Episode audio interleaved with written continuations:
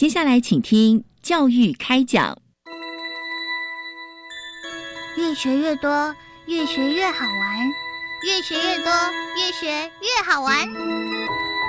如果教育是春雨，我希望能滋养每一颗种子；如果教育是阳光，我希望能活络伸展每一株幼苗。聆听学子心声，分享教学心得，关怀环境变迁。扩大教育资源的平台，欢迎收听李大华主持的《教育开讲》，教育从倾听开始，一定划得来。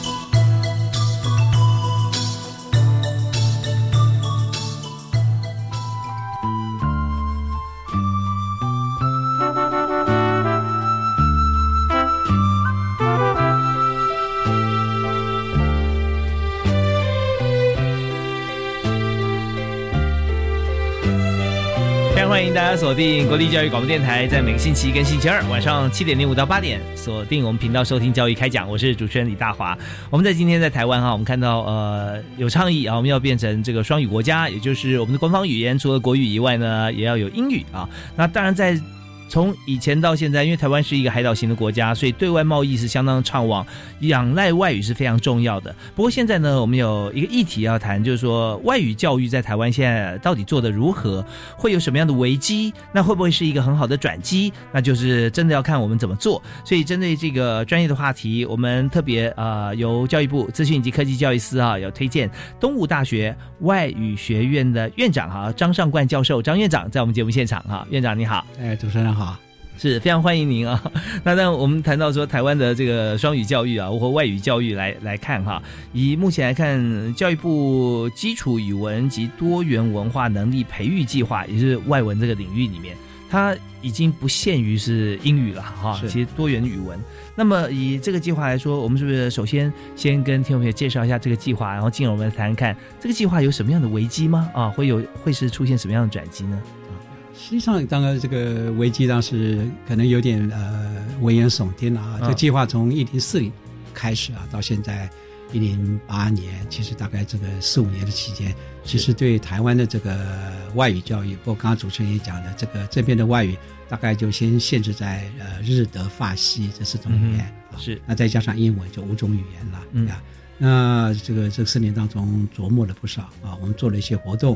啊，改变了一些教学的现场，改变了老师们的教学的一个态度，啊，还有教学的这个内涵跟这个教法教材，整个来讲就说运作的还算是蛮顺畅。那至于所说的这个危机的啊，我刚才讲了说，是因为就说因为可能是因为经费的关系啊，或者国家对这个这个外语的一个一个方向的一个看法不同。那目前来讲，这个计划只做到日德法西。啊，那呃，前一两年还稍微把韩语带进来，但是还没有做实质上的课程的这方面的改革，所以目前来讲，就以以我做一个总主持人的这立场来讲，就说我的所所谓有些危机感，大概就感感受到，就是说将来怎么办啊？我们下一步要怎么走啊？就是这样的危机是从这里啊产生出来的。是，OK，就也就是说，我们执行了四年之后啊，来看说展望未来哈，是未来我们要怎么走？那我们这样看起来可能有呃，起码有两两种方向看说怎么走，一个就是说经费的问题啊，经费如果说有经费的话，我们看怎么样运用。那另外一个怎么走，就是要决决定呃，我们未来教育的大方向了，对啊，方向我们这个资源要投入，或者说我们整个教育，因为。就是牵一发动全身，说定好了这个目标，我们整个就启动，那方向就一致。可是我们现在呃还在观望看一看，我们因为一个阶段结束，另外一个阶段还没有开始，所以我们以这两个观点来看啊，现在情形是也跟大家来介绍一下经费跟我们的方向。经费一直都是问题了啊，这个。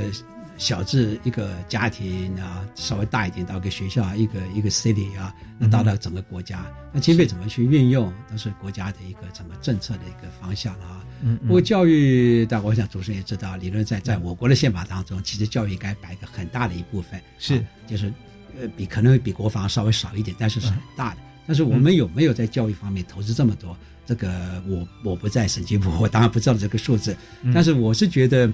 外语教育对我们台湾这样的一个呃这样的一个地理位置来讲，它真的是有需求，因为你所有的，尤其我们是以外贸为主的国家，嗯，所以如果外语人才能够培能够做很适当的培训的话，就对我们国家的发展是很重要的啊。但是呢，目前我感受到来讲是说，我我虽然也是英语专业的，是啊，我当然感受到国家在推这个双语啦，啊，推这个英语教育啦，这方面投资了不少。但相对来讲，就是说我可能也替这些其他的外语来做一些做一些发言了啊。嗯嗯，比方说教育部这个这个多元这个这个计划在做的时候，结果就是说除了英语之外的外语界，他们是非常非常的兴奋，他总觉得第一次被国家看到他们存在的必要性啊。可是做了三年四年以后呢，这个无以为继。这是他们一直跟总主持人反映，就是说国家有没有办法啊，在看什么样情况之下，把一部分的经费挪到这地方来，来继续的呃，来来推动。我觉得这点是蛮重要的。而且呃，不瞒主持人，就是说我我我自己就觉得，就是说拿这个外语啊这样的一个人才的培训，跟比方说我们今天说做 AI 好吧啊，或者做其他的这个东西来讲，它真的需要国家的这经费真的是比较少的。嗯嗯，所以就说稍微留意一下，啊，把个经费挪了一部分去做，可能真的几千万呃，或者甚至少于这个东西，先专注一个一个方向去做，可能会比较好。所以简单来讲，就是说我们要做这个时候，英语是很重要语言，但是我们讲过也不要牺牲其他的语种啊。第二个就在经费的分配当当中的时候，希望经费能稍微溢出在这个外语人才的培训上。OK，好，那么在这边我们就希望说。让我们在前面推了三四年，像日德法西哈，像这些主要的，我们看除英语以外的这个，呃，跟我们经贸相关啊，而且是行之有年，在欧洲啊，在在美洲像这样的贸易哈，能够因为我们语文办得好哈，然后为国家的这个国力展现哈，或者说我们经贸可以有更多的连接。可是现在就是想说，好，我们如果有有经费啊，我们是要怎么样来推动这四种语言哈？我们要我们可以做哪些事？那进而看说，我们需要多少的经费哈，才可以做到以我们的目标跟理想。虽然我说我在公立学校、私立学校都担任过院长的职务，我这一生当中大概三十几年，有一大半时间都在做行政，但是就是国家的经费要怎么去分配，这个我实在是呃没有办法，这个你知道，就是讲一些这个有意义的话。但是我这个直觉的是认为说。我觉得国家呃应该对我们目前来讲，整个台湾的这个外语教育啊，我我常常讲说，应该做个首先要做个盘点，是，就说今天我们这个英语很重要，没有问题啊。那日语重不重要？那么俄语重不重要？那么阿拉伯语重不重要？那西班牙语重不重要？这东西，那么在我们的教育界当中，我们是如何配置的？啊，这个东西就不会造成说你训练了很多的呃某种语言的人才。就发现他毕业之后，这市场并不需求，嗯，没有这个需要。那这样的话，那就是浪费了。所以这点来讲，就是说，可能是国家必须要，就是要要要去处理的部分。嗯，这个我觉得跟经费的分配就会有关系了。哦，对，我们现在要盘点出来哈，各语种它的功能性哈，跟对国家未来发展性的一个轻重缓急。所以甚至有时候调查出来，还会就是赋予一些权重啊，对，是啊，是啊，是啊，对，很很合理的来看看目前甚至我们做个五年、十年、二十年、五十年的计划。啊，那这这边因为人才一定是这样一路培育出来哈，对，那按照我们的每年阶段计划的一些检核啊，各方面做一些这个呃子计划啊这些培育哈，我们就看出以我们原先基础语文及多元文化能力培育计划里面，我们好像本来就有分两项子计划嘛，啊。两项，一个是多元文化语境之英文学习革新计划，另呃，另外一个是多元语文与文化连结课程计划。对对对。那这两个子计划，呃，以现在看起来，就是说，在这个子计划，当然是跟跟着这个主计划。如果说现在我们讲到我们这个计划的危机哈所发生的，我们刚好提到有两点嘛哈。那么这个危机发生，以现在来讲，我们说对于国家或者说对于学生来看啊，它的危机点是在什么地方？那我们怎么样来把这个危机转一下，变成转机呢？呃，我其实呃，就今年三月嘛，我听那个通识在线，它是一个一个电子期刊了。那时候他们提到，就说台湾的这个英语教育的这个问题啊，其实我说那英英文教育的问题，你把英文改成外文，你就看得出来，其实问题是类似的啊。嗯嗯，就说他现在这个我们的外语教育，不只是刚才讲的那个日德法系啊，还包括其他的这些刚才讲的，比方说韩文啦、西呃阿拉伯语啊、土耳其语啦，是啊，像这些语言，我们到底呃有没有真的在以培育人才的方向？去去那个去去思考它啊！我觉得这个是特别关键。所以在学习的过程当中，就变成说，你像我们讲，我们大家重视这个所谓英文教育，可是你看各个学校当中，大概只有到大一、大二有英文，啊，大三、大四有推出来的真的很少。那能够推出来的，我觉得那那个校长是很有 guts 的，就是说，你看我就是要重视英文，即使大家常常有人骂说，为什么只是英文而不是其他的语言？我说这个先不讨论，因为毕竟英文现在还是一个全球的最主要的经济最主要语言，你也不能特别就是。鸵鸟说：“呃，这个这是因为一个殖民心态，所以我们不要重视英文。那我我不会这么想啊，但是我我会更在意，就是说，同样的，如果英文连英文这么重要的语言，我们都没有用一种四年的态度去把它，啊，好好的去去规划。然后包括我我在那个文章当中就提到说的，我们教他们什么东西啊？然后这教的目的是什么？嗯哼，它是一个纯粹实用的语言吗？”还是说学外语，它另外还有一些比较我咋说哲学性的本体论的这样一个东西。所以简单来讲，就是说外语教育，我觉得他没有没有一个长远的一个计划。就是说在大学里头，其实你可以看看，比方说拿正大来讲，他已经能教二十几种语言，它是一个非常非常丰富的一个资源。那动物比较小，但是今年如果说一个学生说，那我想学阿拉伯语，好了，或者我想学东南亚的语言，国家南向政策吧，嗯，那请问，呃，我能学到什么时候？就发现他大概这种只是在，比方说，呃，一年的呃马来语啊，一年的印尼语，或者呃两年的越南语。那请问三年的越南语、四年的越南语我更高阶的越南语，甚至翻译，嗯，谁来教？这就变成鸡生蛋、蛋生的问题。我常常南向政策，我常常受访，那问我说：“那没有人才怎么办？”我说：“这个问题我实在很难回答。”他说：“那为什么你以前不不训练呢？”嗯嗯呀，这就是鸡生蛋、蛋生的问题嘛。所以这个问题就无解。别人价值，但是如果你今天痛定思痛，说国家真的愿意把把把外语人才给训练好，不单是英文人才，嗯，那就跟他讲，除了规划之外，OK，政府各个单位是不是能提出计划啊，让这些愿意做外语的人有机会好好的这个在教学研究上下功夫，这样我想慢慢的还是会改进的。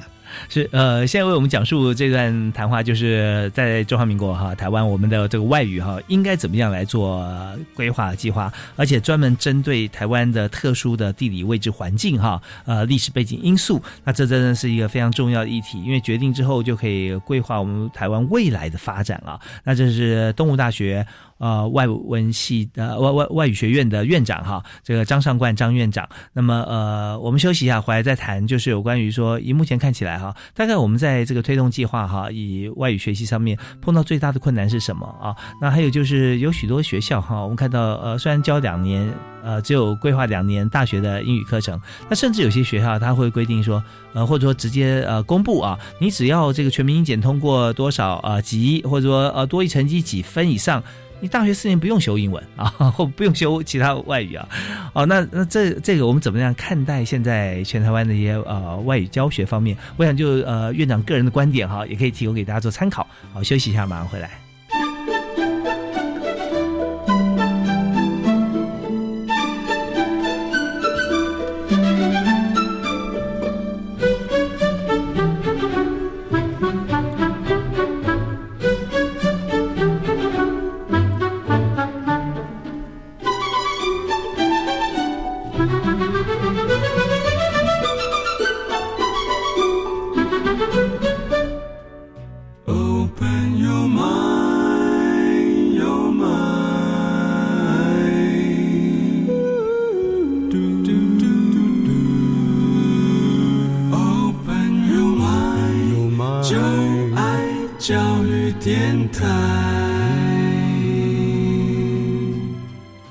非常欢迎您持续锁定国立教育广播电台，收听教育开讲节目，我是李大华。那么今天我们特别邀请动物大学外语学院的院长啊张尚冠张院长，在我们节目现场来谈外语教育哈外语教学。院长好，哎，主持人好，是非常欢迎您。那么刚才前一阶段我们谈到说，在台湾呢推动这个外语教育啊，那么呃现在在四年呃。满了之后哈，第一阶段嘛哈，呃，结束之后我们就在检讨啊，发现一些呃问题或状况哈，看怎么样思考解决。所以我们就刚才在前一阶段，我们就想请教呃两个面向的问题啊。第一个啊，就是讲说台湾目前推动外语啊。呃，现在呃，不论是这个预算的部分是如何，那么以台湾现在所处的一个环境，一直以来都是这样子，在海岛要往外发展啊。那我们现在的语文教育啊，外语教育，我们有没有看到哪些的危机哈？我们是该怎么样的突破？危机还是要，就是当我们在谈外语的危机跟转机的时候，嗯，我们不要忘记，我们谈的是外语，我谈的不是只有英语。是是，那事实上，台湾的英语的教育说穿了就是美语教育啊，其实是更狭窄。那讲讲所谓这个 English，这个加拿大、纽西兰对不对？新加坡这个很多地方，南非也都讲。那为什么加拿大也讲？那我们有没有做任何的对应呢？没有嘛，对不对？所以换句话说，我们的外语教育就是说，在在不不管是呃任何任何政党的政府的存在的时候，它大概就是说对美语的这样的一个关注啊。在我看来了啊，我讲过，虽然我 我常来被我圈内人骂，就是说你自己学英语的，你怎么自己挖自己的墙角跟？可是我觉得你要从一个大局来找一下，就是说国家的人才，这个外语人才是要怎么培养啊？而且到底这个所谓外语人才是就等于英语人才吗？我当时在谈南向政策的时候，也被人家讲说，他说我们到东南亚就大家用英语，英语就是共同语言嘛。我说是啊，我可以了解，你跟人家沟通的时候是可以。可是如果到马来西亚，你会讲马来语；你到韩国会讲韩语；你到这个德国会讲德语。你认为对你没有什么好处吗？OK，这个做生意也罢，谈谈政治也罢，各方面来讲，那个语言的人才，那真的就必须是一个真正的外语人才。否则的话，我们驻外单位的，啊，先不要讲是驻外的代表懂不懂那个语言，我想这常常变成 issue。连我们的记者也是一样，所以台湾的这个这个电视台常常外界进来的时候，你看不是 CNN 的，就是什么，就是 NHK，就是你已经被呃那个管道已经已经固定住了，所以你没有办法做第一手的这个训练人才。我当然不是为了海峡那边的人在做做宣传哈，就是为匪宣传。可是你看看，就是中国大陆所做的他们这种外语的培训是不一样的，他们是全方位的，然后他也会考量啊，比方说北京外语学院，他今天讲。很小的语种，后来就说他可能没有必要每年收，可他隔年收啊，或者是三年四年收一个，他还是要有那个人才。嗯嗯，那我们为什么不能做呢？做这个是个危机很重要的。对，所以我们现在看到在大学里面所开设出来的这个系所哈，语种语种哈，那现在看到就呃，但阶段性我们看到最近因为现在像政策的关系，不过呃在正大来讲，好像以往就比较多一些了啊，对像越南语啊、印尼语啊、马来啊这方面的语文哈都会有开。可是如果说以国家发展角度来看，真的我们是要从全球化，就要让全球每一个国家对啊，那这样子的话，如果你要叫全球化到某一个地区或国家，你不会那边的语言，你还要在那边再顾翻译哈。那呃，就看你要做多大生意了，对不对啊？所以以这个角度来讲，我们确实有很多地方是碰到的一些瓶颈啊。那这个瓶颈要怎么样突破呢？就出现了一些情形，就是我们如果要培育呃这些呃英语以外或大语种以外的这个语言哈。那我们是不是要开一个系？那里面需要师资，或者说需要为这些同学想到说，未来他毕业之后他的就业状况。因为在呃文学院，尤尤其在外语学院里面哈，那么好像主要我们教授的课程哈，都是跟语言有关系。那其他看同学的兴趣或者他专长期待，他会选其他系系科系所啊。当然，对。所以如果说我们要开设其他的语言或广泛从这个外语来看的话，那呃院长有没有建议？那么，呃，当然，我我只是个外语学院院长，我没有没有这么大的宏观的这个一个一个一个视野啊。嗯。但是对一个外语学院的学生来讲，我们大概会期待他，就是说，啊，毕竟呃，英语现在是一个 global 的一个 language 啊，所以每个人都应该要有一个基本的一个一个英语人一这个这个这样的一个一个能力啊。嗯。更何况我们从国中开始就到。到高中嘛，起码都六年了，对不对？啊，现在小学也现在小学都有了，甚至有人根本就超过十年了。那你怎么说到大学时候，我们突然把英语忘给丢了？不同啊。所以在一般来讲，我想现在外语界就是有外语学院的学校，通常都会赞成说是双外语啊。哦，双外语对双外语就是可能把英语当成是一个当一个底子，然后再学另外一种语言啊。那么从某个角度上来讲，其实这个对于这个。非英语系的学生啊，其实是很容易的，嗯呀，因为他本来就在学第二个外语，对不对？然后他本身有六年以上的这英语，就是这样的一个好的基础，不要不要放弃了。我觉得这是改善我们这个所谓的外语教育很重要的一点啊。那学校应该就跟他讲，就是说他有延续性，啊，他不能只想说我一年级、二年级啊，大家都在在里面打转，他没有把没有把进阶。啊，那进阶的人才怎么培养？甚至包括我要讲，呃，这个听说读写之外，第五种技能就是翻译的技能。嗯哼，这个东西也长期被国家给忽略掉。啊，也同样的，你看，你看中国大陆在翻译界这块，就是这个过去十年当中如火如荼的然后，在在培育这方面人才，这个也是国家我认为国家需要注意的。所以，在一个学校，当然每个学校资源不相同啊。那正大算是一个非常有资源的学校，那动物也也还都都还不错啊。但是至于刚才讲的那个资源要怎么去分配下去，你要做多少语种啊？那可能要跟学校的其他的系的配置有关。比方说，你有法学院的，他可能需要说，哎，我们学校外语的德语啊，嗯或者日语啊，这两种跟我们法学的发展有关系的。是。那其他语种我们就不太需要了。像这些东西，我觉得各校可以建立起自己特色。是，所以就呃，从学校开课的角度来讲哈，还有过有很很好的一个帮助，或者说有些时候也是一个先天上必须呃受到的规范，就是跟学校其他的这个系所哈相关联哈，可以相辅相成的啊，这个就很好。像法律，呃，我们顾全到这个大陆法系啊，海洋法系哈，就美国德呃啊，这德国哈，这都很重要啊。那日本呢也是哈，是非常重要的一个法学的一个一个呃取经的地方。那还有其他各系哈各学院。我们都可以来配合来看怎么思考。那这一点就如果套入大学自主来讲的话，每所学校啊都可以来做规划。是啊，是啊。那这就是啊，对，就就特色啊。我们希望百花齐放。那么以现在来讲，其实刚才院长跟我提到说，呃，像对岸大陆啊所办学的一个呃外语的一个铺陈啊，跟台湾现在的一个对对外语重视的程度啊，呃，不难想象，就是说台湾现在经贸很大的一部分哈，我们对大陆是有依存度的。啊，你你在大陆那就很显然，那我不用再学其他语言了，因为国语就可以通行无阻 了，对不对哈？那我还会呃台语、客家话哈、原住民语，啊，比你还多啊。那但是如果真正我们有一个呃全方位的格局的时候思考，我们如果呃不管是政治啊、经济啊各方面的。呃，思考考量或危机意识的话，你如果没有其他语文，都要凡是透过大陆的话，那可想而知，在其他地方对 你就会有所损失啊。呃，所以我们也不用把这个两岸的教育把它讲的那么政治化。可是，如果从其他角度思维，我们确实真的应该要好好来铺成我们的外语的基础的这个建设哈，在各学校怎么样来进行。好，那我们这边要休息一下，我们听一段音乐回来之后，我们继续要访问张上官张院长哈，就提到说我们刚前一阶段的问题哦，呃。在学校里面，大学到底呃，你英语程度要到什么样子的一个层级哈？你可以毕业，或者说只要到达什么样标准，你就随随时哈，你的英语都是 OK 的，我就我就不会让你再修哈，你都可以毕业了。那这个标准怎么拿捏？一般的同学家长怎么样看待？我们在学校不念英文，到底对你是好是方便，还是呃扼杀了你未来在与外接触的一个管道？啊，这是非常严肃的话题。我们休息一下，马上回来。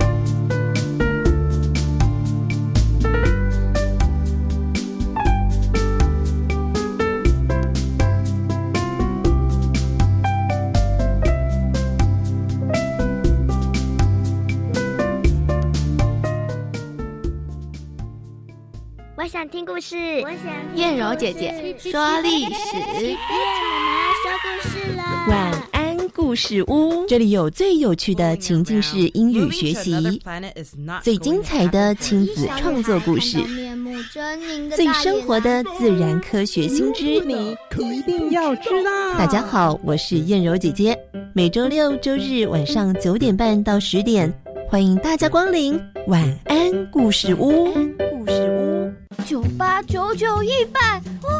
你在算什么啊？哦，我在算今年世界阅读日有哪些好玩走读路线啊！从现在到五月，全台图书馆、书店和博物馆会举办超过一百场走读活动呢。哇，走读活动那什么？有文学，有地方文史，有饮食，有自然，还有作家陪你到处散步。太棒了吧！哎，那么久哦。二零一九世界阅读日，走读台湾懂自懂。以上广告由文化部提供。Can you speak English? Yes, I can. 我使用全英语教我的学生。配合行政院二零三零双语国家政策发展蓝图，教育部全面启动教育体系的双语活化，培养台湾走向世界的双语人才。教育部将强化中小学英语听力及口说练习，推动中小学部分领域或学科采英语授课，并且逐步落实中小学英语课采全英语授课。以上广告，教育部提供。我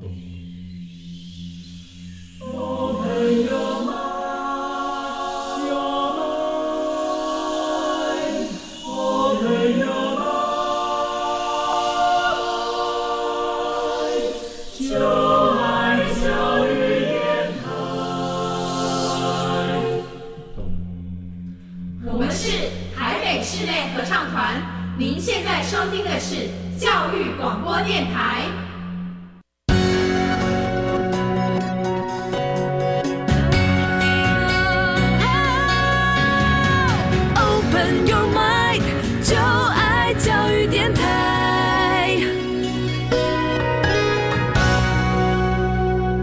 非常欢迎您持续锁定国立教育广播电台，在每个礼拜一跟礼拜二晚上七点零五到八点播出的教育开讲。啊，大华今天为您邀请到的特别来宾是东吴大学外国语文学院啊外语学院的张尚冠张院长，和我们来探讨外语教育的危机跟转机啊。院长你好，哎，主持人好。是我们刚才前一阶段哈，我们已经谈到现在在台湾我们进行哈第一期的这个外语教育哈，我们所做的就是基础语文及多元文化能力的培育计划。那在这里哈，其实，在四年结束计划的阶段，我们就会来检讨一下，我们现在到底做的如何，后续要怎么样进行。不过这边我们呢，呃，提到的一个非常重要的一个观点哈，就是台湾大学生到底他的外语英语能力或外语能力哈。呃，以现在来讲，就是普遍来讲就是英文了啊，因为能力到达多少的标准哈，他在大学可以毕业啊。那在从小学到国中、高中啊，每个学期我们在英文科目都要啊，你要及格啊，你们才能升级哈。你现在来讲比较少或会去，好像在在这个阶段啊，小学、中学被被当掉的哈。那但是到大学，相对来讲是更加严肃，因为马上面临职场了。但是现在看起来好像它的松紧度哈，比以前哈还要放松一些啊，所以我们想呃探讨一下，就是说有很多学校它甚至呃只要你到达这个外部的一些机构，像是多益啊，或者说全民英检啊，我们台湾自己的哈，你到达什么样的标准，然后什么级，你就可以不用念外语啊，不用再念英文了，呃，这样子对于一个年轻人的同学来讲是好事吗？啊，这个对。要这个问题要问一个呃六十几岁的老先生，像我这样，然后呢，这个研读这个英文这么长的时间，我也读过法语，读过日语，还读过其他的语言了。嗯，要问这个问题真的是很困难，因为它本身真的是困难的问题。就是说，你语言要到什么样的程度才能够算精通，或者是呃，或者像欧盟的这样去分级啊？嗯。到底什么样人要考什么样的试？哪些人需要考试？啊，这个东西就没有做这个区分之下，变成全民全民英文了。每个人都要去做一个考试，然后呢，那学校呃就是呃就是没有尽自己的教育责任，把东西丢到呃丢给外面去做检定，或者甚至更糟糕的是，把学校的英文教育直接就跟外面的这个这考试就直接就挂钩起来了。嗯，我觉得这是很可惜了。所以呢，就说。这种的教育就从高中就开始了，就是我们学语言其实是为了通过大学考试，就是那种非常实用的那种目的东西，它是占据了我们这个家长跟学生的心理。所以语言本身，它它它就是它超过那个东西啊，它其实是一个我常讲，它是一个生命的表现，是一个生命的经验，是一个文化的一个一个累积东西。这个往往被忽略了。所以在大学里头，到底要念到什么程度？我说永远没有止境，连我们这种都六十几岁了，那还是觉得每天都有英文可以学，每天都很多知识可以学。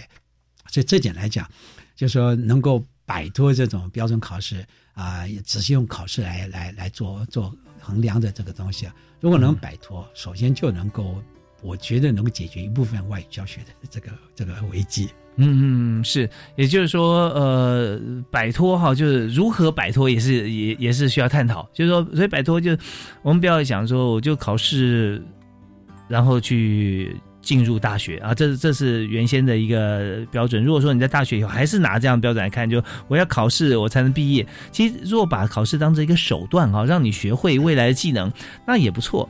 可是现在呢，大学好像极少是说你你英文要到达多少哈，你才能毕业？那有啊，这有的话是说低标准啊，好，所以说呃勉强说中低标准。他没有所谓的我们应该有的高标准，就是说很简单，那也不用定分数了。我只要给你一个作业哈，你就写一封这个呃自己写封信，看说你是不是可以呃毛遂自荐到台湾的外外商公司哪一家可以让你去胜任某些工作，不用太高级的啊，那些粗浅说我我想来应征攻读生，但是全部英文来写作啊。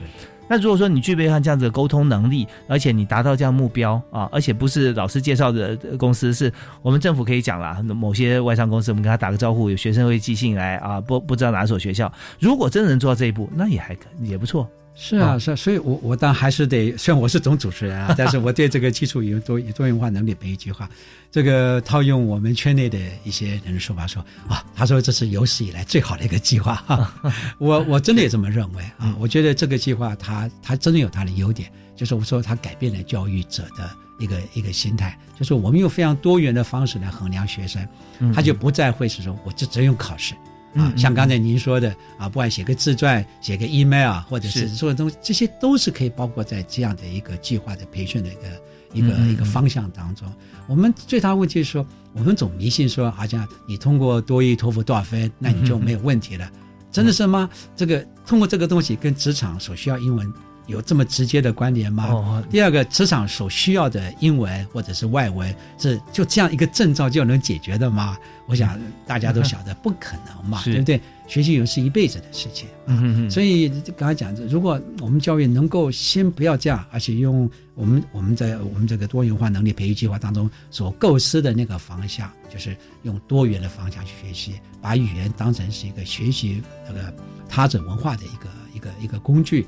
我想这样去呃去学习外语，他会在一个更跟生活结合、更没有那种工具性的目的下去学习，这样的会会会让学生觉得学外语是一个快乐事情。那以目前来讲，就我们呃这计划本身四年下来的看所看到的数据，它的确在改变这个外语教学的现场。所以我说，我们虽然说有危机，没有错。但是台湾危机总是想到我们怎么样把危机转成是一个转成一个转机啊？这转机不是搭了飞机到别的地方去啊，是真正能把这样的一个这样的一个我们外语教育的一些过去的一些问题啊，我们趁呃利用这样的一个计划，大家彻底去去去翻转去思考一下啊！我相信。呃，在我们在过去四年当中，每次跟跟他们的这个见面，我们去访视，我们都会得到，就是说学生老师们对这个计划本身，他是抱着相当乐观的一个态度去看待的。这点作为主持人来讲，我觉得我也没有辜负原来国家给我的一个这样的一个责任了。总主持人啊，做这个非常辛苦哈，要劳心劳力哈。说想要想想为每一位这个同学设想以外，还要劳力呢，去结合这么多所学校的老师哈，一起来做。那么呃，但现在很多学校他们也很用心，就是自己在办双语啊，有人教学啊，甚至很多呃，像是很早就就很多例子啊，各个学校其实都会有一些这这个呃全英语学程啊，类似这样。还有就是跟我们子计划相关，呃，呃跟我们计划相关，像是呃日德发西像这样子的学校的教学。那我就想说，以后是不是我们可以反过来了？就是 maybe 我们现在在学校课堂上就就训练了，你要做一个这个营运计划吧，就 business model，我们说英文写出来，然后老师都觉得认可，改过通过之后，像你具备像这样能力，事实上你去考多艺的时候，应该来讲对你就很有帮助。所以从你这个商学院方面的同学也受过像这样子全英语或全日语的这种训练，呃，那英语的方面你就去好像说对应到商业，你去你就去啊做多义的考试。那如果你要写你的读书计划报告，然后你然后你当然要去像雅思或者说托福哈继续升学。对啊，日文的话你就考 N one N two 嘛啊，你来考。那在教学方面就先赋予他这个语文能力的话啊，从这个角度，当然它相对复杂。对不对啊？这叫推动。那我们有没有可能朝这个方向以后再做一些建议？这个还是我总觉得是大学的这个主事者啊，领导人他们的一个一个思维的方式。那有些校长可能就是采取比较便利的方式，就是说，呃，因为要真正要把外语做好，真的是要投资人力跟跟物力啊，这资源要投资进去。比方说师资吗？还是师资啊、设备啊这些都要啊呀。啊，甚至包括我们的国际化这些都要，但是这个东西，比方我刚才我我一直在批评的，如果我们只有大一英文跟大二英文，那你现在要把扩展到大三英文跟大四英文，那岂不是人力啊各方面要增加？那就像我们刚刚开这个这个预算委员会，院长们都会真真的啊，你了面红耳赤，那这时候就增加这个人力啦。那在学校规划当中，外语的教育这块是不是他重视的那一块呢？所以我常觉得就是很矛盾嘛，就是说大家都知道外语很重要，任何一个领域都需要都要这个东西，但是我们有没有做啊？做了之后，我们用什么方法去达成它？这个是关键。要只靠考试，考试真的它最多就是一个手段，它不能当成它这个目的。嗯，这个这个是我们一个很大的一个一个问题。过对于这标准考试，我一点我一点意见都没有。他们存在有存在的理由，是也也适合特殊的一些人。但是不是每个人都需要这样？那个就说学学校里头更应该负起教育的，还有一个说检核的一个责任。所以学校没有理由说他他不能够设定一个毕业标准。OK，只是你怎么设，你有没有实际上的去去执行？我们经常被人家批评说，你看学校咱们考试考不到试人出来，最后面开一个什么课程，然后就随随便让人过关了啊！学生曾经我也被学生批评过。可是我说，那如果学校跟你玩真的，你真的如果你一个补救考试你过不了关，你毕不了业，你敢玩吗？学生大家就哑口无言了。对，就是说，在某个意义上来讲，我们高教就是呃有些地方是蛮虚的啊，不敢玩实。他说真的玩实的话，这个在我看来好处比坏处多。对，但但是真正如果说对学生好和对未来的这个社会和业界好啊，还是要这个抛虚务实啊。对不对？我完全同意主持人的看法。对我们想说，看怎么样来做哈。那我相信在院长这边，呃，我们可以再再洗手，看怎么样更扎实的来培育啊，所有在台湾啊高等教育的这个朋友。那我们在这边先休息一下，我们听段音乐回来之后啊，我想谈一下，就是包含刚才我们谈的，以这个多国语文与文化连结课程计划啊。那这计划里面，其实它注重在文化方面的连结，文化就。真的包罗万象，也可以很多可以这个量身定做。那另外就是这个子计划四年共辅助了有五十四件课程类，这是另外一个子计划嘛哈？对，呃，然后有十七件的活动类的计划哈，呃，修课人数跟活动参与人数有一万三千零四十三人次。那这个部分的成果，我们稍后也跟大家说明一下，然后再看我们未来哈是还可以怎么样借鉴，然后可以办得更广。好，我们谢谢亚妈回来。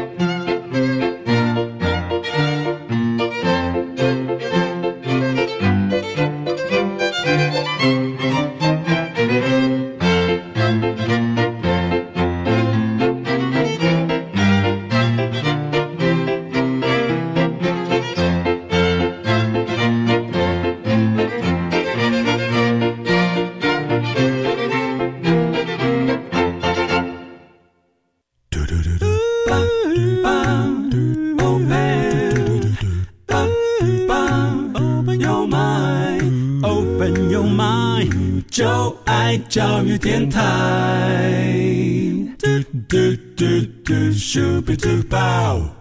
人与人之间沟通啊，其实语文是真的非常重要啊。见面，但我们有很多肢体语言，不会讲对方话的话，现在很多手机软体啊，你可以来做一个翻译。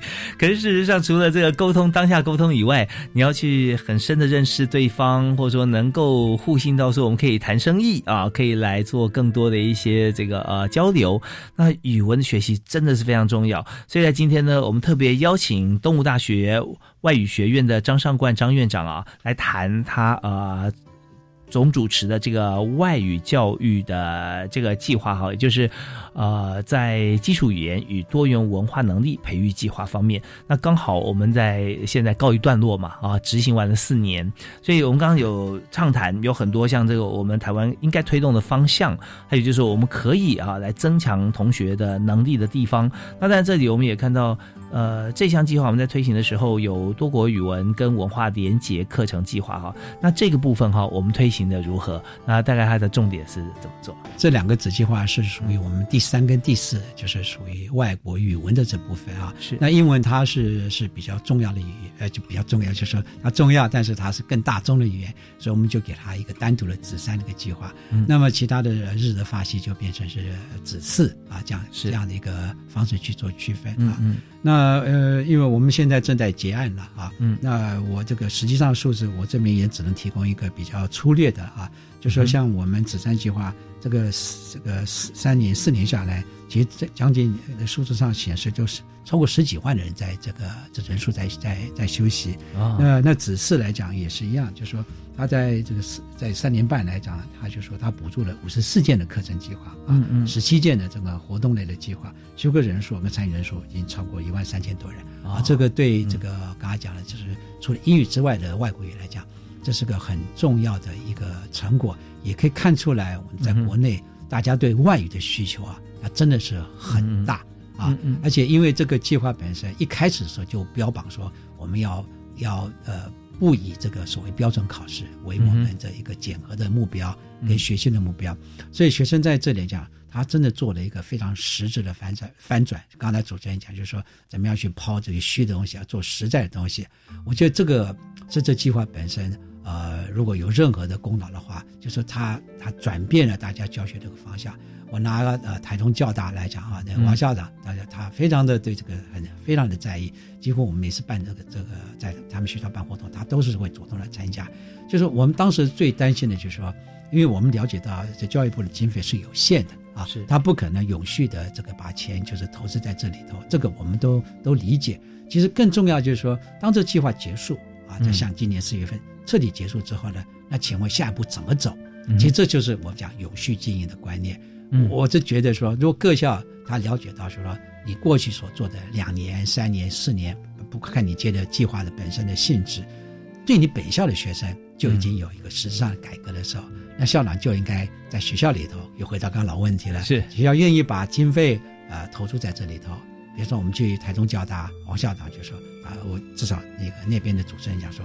校长说他愿意支持下去，嗯，我们听得当心中非常的宽慰啊，宽慰不是说哎我们做做计划人好像得到人家认可，而是我想我们做计划人最重要想真的说我用的做做纳税人的钱，我在这计划当中有没有真的对国家的这个这个外语教育做做做了任何的一个正面的影响？所以就说各校的这个这个主持那个校长。领导人他愿意做个永续的经营，那这个这个计划他就有更好的一个一个前景。嗯，对，所以我们在这个呃大学自主的前提底下，我们虽然这个总主持这个计划，但我们要结合很多学校，那每所学校其实都有他自己特殊的一个学校的一些教学环境啊。跟他们教学的一个一个一个连接哈，各系所的一个连接，那校校长都会有他的看法，所以我们现在当然也有很多学校可能也会希望说，我们再多办啊，对。啊，再再继续哈，或者哪方面继续加强。那你目前看起来有没有说接下来我们要怎么做，或者说下一次？这 当然说起来是有点尴尬，因为教育部算是我们的顶头上司啊，是，但是教育部的这个经费真的也是有限，它一部分经费是必须要来自科技部嘛啊。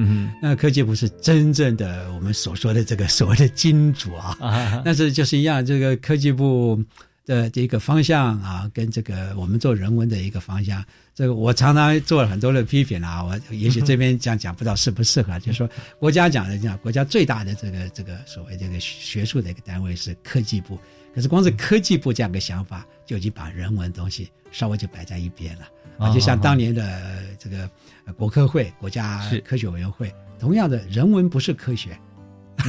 人文不是科学，你有社会科学，你有自然科学，但是人文不是科学，所以这个东西来讲，这个我刚才讲就是说，如果是朝这样的思维去去思考人文的教育的话，当然国家的经费就没法挹注下来。所以这个计划，就我就我目前所知道的，没有第二期的这个后续的东西啊。那我就说，这对我来讲是是蛮引以为憾的啊。虽然说我我已经退休了啊，那这个我我也希望说。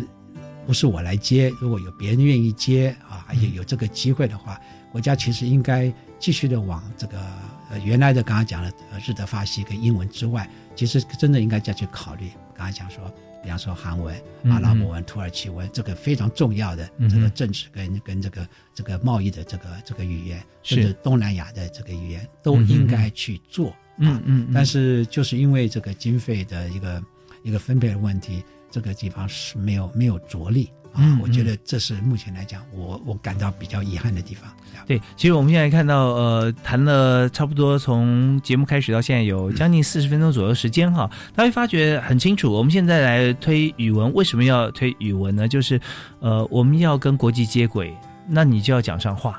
这是讲上话，不见得是说真的是讲话。对，你要把彼此的心情或者供需要能够沟通啊。像刚才院长提到说，呃，像我们熟悉的，像东南亚、东北亚韩文呐啊，或者说越南语，我们很很熟很熟悉。但是大家千万不要说只看到眼前嘛啊，我们再往眼眼睛再再看远一点，我们再爬到呃合欢山啊玉山，再往我们的 这个西边看，你看呃，我意思是说，我们是不是极目四望可以到土耳其哈？因为土耳其它是欧亚交界的一个国家。在土耳其，以现在台湾的朋友认识土耳其，其实我相信不多了。多的话，可能是从爱玩客开始，大概是。对他可以介绍你啊，土耳其哪里好玩啊，或者伊斯坦布啊，这个伊斯坦堡啊，它那边有哪些地方好吃好玩的哈？还有它的这个著名的海峡哈。对，可是我我们呃，是不是知道土耳其它扮演一个欧洲工厂的角色？它比这个像中国大陆，就是中国大陆的世界，它是扮演世界工厂嘛？然后它现在世界工厂不要了哈。它要变世界市场，那世界工厂还是存在，但是要腾笼换鸟，就把这个会唱歌的呃这个金丝雀或者说画眉可能请出去，进来可能是金刚鹦鹉，也就是制造业啦、染整啦、制鞋啦，全部出去，进来全部是半导体、高科技。那它有它的战略跟政治考量。可是呃，我们换到欧洲场域，我们就发现说，土耳其它真正扮演很多角色，就是中国大陆包含制造业跟高科技都在土耳其。那呃，但是它又很特别的，它就欧盟又不让它进去。啊，它有一部分是在欧洲了啊，它不让它进去啊，那所以它在里面呃有很多的创意思想，环保它也做得很好。可是这么样的一个国家，我们有多少人对它有深入了解？我们谈 IOT 哈，现在很重要，就物联网。物联网，美国跟大陆是两大宗，现在五 G 你看翻天覆地啊，两个对华为要搞成这个样子，是啊，就是大家想掌握市场，因为美国大陆都地方大，而且它的政治体单一，所以它用国家的资源去发展。他这个部门里面，呃，我们也看到，他已经牵涉到呃这两两个国家，甚至加拿大啊，区域性的一个，像是政治、经济，甚至谍报啊，都在里面。可是台湾，呃，我们面积这么小，可是我们高科技半导体全球第一啊，其他物联网我们有很很好的发展条件。那我们的市场其实最主要可以在欧洲，因为欧洲都是小国。啊，他们各自政治经济独立的，那么呃，但是物联网方面，我们可以做一个以呃这个资讯大国的这种角度去掌握，或者说合作，跟欧洲很多国家来合作。所以呢，这一部分土耳其相对来讲也是一个很好的地方哈，因为它临近德国，还有很多地方。对，所以在这边呃，真的，如果我们今天大华自己把土耳其讲的这么重要，确实我觉得它它是蛮重要的，是很重要。我们如果在土耳其的语言方面，我们可以让呃我们未来。五年、十年、三十年的年轻人可以在那边占有一席之地，然后甚至把台湾拉到欧洲去。那我们现在是不是院长？我们是应该好好发展 土耳其的欧系语系？是啊，这个但我现在离开正大，我对正大还是很有感情啊。我当年离开的时候，差一点点，就差了一点点，就帮帮他们把土耳其中心呢，大概拿了一两千万的这个经费，从那个。驻驻这个土耳其驻台湾的这个办事处那边拿到这经费。后来因为种种原因，当然一方面我退休了，这个这个就没有没有完成。可是当时拿他做例子，就是说他们对台湾设立这个有有土耳其文学系，他们是非常兴奋的啊。就是像我们怎么利用这样的一个契机。真正去了解欧洲，就是为什么欧盟不要土耳其的？这中间当然有历史的这个纠葛，可是我们不了解。就像您说的，我们去那边只叫土耳其冰淇淋好吃，土耳其的这个海峡遗产保护怎么样？我们太迷信用单一的语言，当然这也有种某种便利性啊，就英文好像能解决一切的问题，对呀。我想这个我们在语言界大家都听听了我的笑话，就是说你会两种语言叫什么叫百灵果，对不对？三种人叫传灵果，那只会一种语言呢，真的叫 American，因为美国人不需要，大家都会讲，美国的外语教育做的并不好啊。但是这个就不值得我们借鉴的，不是吗？我记得以前那个南非的曼曼曼德拉他讲过，他说，当你说一个所谓大家共同语言的时候，你你我的讯息只传到我的脑袋里头。可是你说的是我的语言的时候，你的语言是是直接打动我的心。对对对，这是刚才您说的，人跟人交谈的时候，你用一种都不是你我的语言，当然可以沟通。但是当你讲我的语言的时候呀，那种这种感觉就不一样。他乡遇故知呀，或者是那样，就是那种东西。做生意也罢，什么东西都可以。像物联网也是一样，就是我们在怎么在欧洲不同的小国当中，北欧啊，或者是东欧这些，我们怎么去做？我觉得外贸人才跟外语人才是结合在一起的，政治人才也是外语人才在一起的。嗯嗯所以我们在外语学一直讲双外语，就告诉你说，除了英语这个共同语言之外，你最好还要懂第二种的外国语言。其实我还有一点没讲到，嗯，双专长。哦，双专长。语言是个专长，毫无问题的。但是你要做生意，你要搞法律，你要搞传播，你要搞其他东西，你应该把这个建立起来。所以在外语学院的学生来讲，他们其实有很大的弹性呀。嗯，真的好的人才其实都应该往外语学院去挤，因为他们将来的出路真的是比较广。对，所以现在真的呃，有没有鼓励啊？同学都可以跨院修课。对对对，跨院修课。我们也在做。是，所以外语学院的同学，我看很多是跟这个呃传播学院啊，我们有联合。商学院也商学院。对，其实真的是非常棒。我们才从这个呃在。我们的计划开始谈起，也就是台湾的这个基础语文跟多元文化能力培育计划哦。我们跟呃院长哈张尚官院长谈的这么样的开心，我们就尤其谈到后面，我们发觉说，就真的像您提的这个计划，就语文文化啊。合在一起，你你要跟国外人交朋友，你才能够真心的啊，他才能真心的跟你来这个做生意啊，来有一些更更多的交流。那这个时候就是要把话讲他心里啊，是真的 是，所以要用他的语言。当然，我们也可以说，现在因为呃国际人口啊，讲中文人口很多的关系，别人可以用。学中文的态度来跟台湾来讲上我们的语言，但是我们看这还有供需呢。如果说今天他有求于你，他必须要这样；如果今天你有求于他，那你还跟他讲中文，他在讲不好，那我们的目的其实很难达到。其实这些也没有谁求谁，因为大家都互求啊，所以所以就变成互相就就扯平了，就平等了。那重点是说，怎么样做生意或谈文化谈得开心？那你的用字遣词，你起码要有一定的一一定到位，你用的词句或你的你的痛、你的发音，或者你发音。一定会有 accent，有有你的母语的口音，但是你这么努力的去讲他的话，他听口音觉得看得出来，对，像国际明星被感动的，Tom Cruise 还说你好，大家好，然后哦，鼓掌，对呀，绝 对被尊重了。是，那我们今天也真的非常高兴啊，请到张尚官院长来谈这个议题哈，我们也希望哈，在教育部科技部哈，能够尽早哈。规划我们语文的这个经费是是是提拨到我们的学校里面来。好，那么最后是不是可以利用大概三十秒左右时间哈，请院长帮我们做个简单的结论？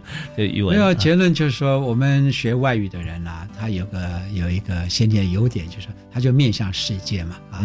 那台湾本身它就是一个海岛型的一个一个地理的位置，所以它本来就是跟外语的这种培育是非常有关系的。所以就说我们常常讲说，不要有海岛的一个心态。啊，要有一个一个洋洋打国，这洋就是海洋了。我们是要往外看，所以怎么样培育更多的人才，外语的人才，然后让这些外外语人才跟我们的外交、跟我们的外贸、跟我们的文化的交流来结合，这是我们所有从事这里面的这个老师都应该去这个去努力地方。但是这个东西一样，巧妇难为无米之炊。政府如果能够给予足够的一个重视跟资源，那我想这件事情一定能做得好。是我们在这边也要跟这个呃张院长哈，我们要同步哈，一起为我们更多的培育外语人才资源哈来催生啊！希望在我们现在呃不只是在在学的同学，在我们在社会上的一些青年啊，或者说我们从业人员，我们都有机会多学语文、多学文化啊，对自己只有好处哈。那对我们未来的国家社会发展一定更加正向。好，我们再次谢谢东吴大学外语学院院长，谢谢主持人，谢谢张外教授，谢谢，谢谢，感谢您的收听，教育开讲，我们下次再会。